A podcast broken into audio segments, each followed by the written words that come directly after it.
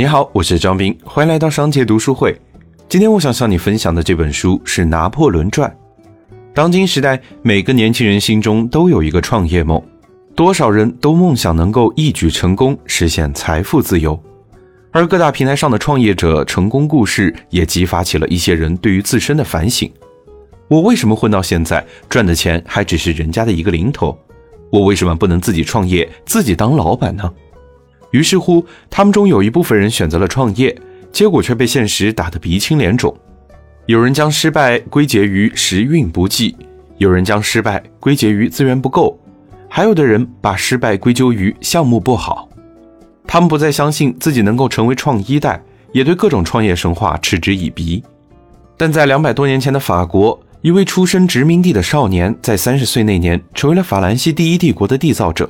堪称那个时代最强的创业者，他就是被斯当达赞誉凯撒和亚历山大终于后继有人，并且超过了他们的拿破仑。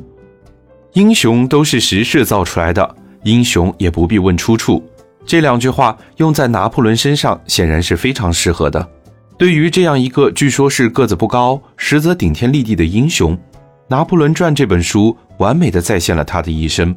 把一个原汁原味的拿破仑充分、全面、立体的反映出来，让人能充分领略到最强创业者的激情与幻想。拿破仑的传记有很多，生于19世纪末的德国作家埃米尔·路德维希所写的《拿破仑传》只是其中之一，但却最为人所称道。这本《拿破仑传》既讲述了拿破仑叱咤风云的一生中经历的各种重大战役，又深入挖掘了他的心路历程，史料丰富，细节到位。不失为一部宏大的命运史诗。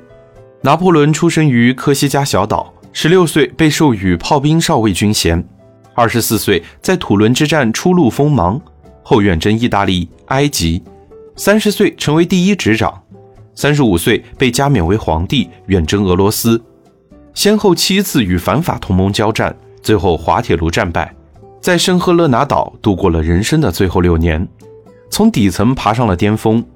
尽管最后跌至谷底，但不可否认的是，在二十出头的年纪，他已经见过大多数人一辈子无法企及的风景。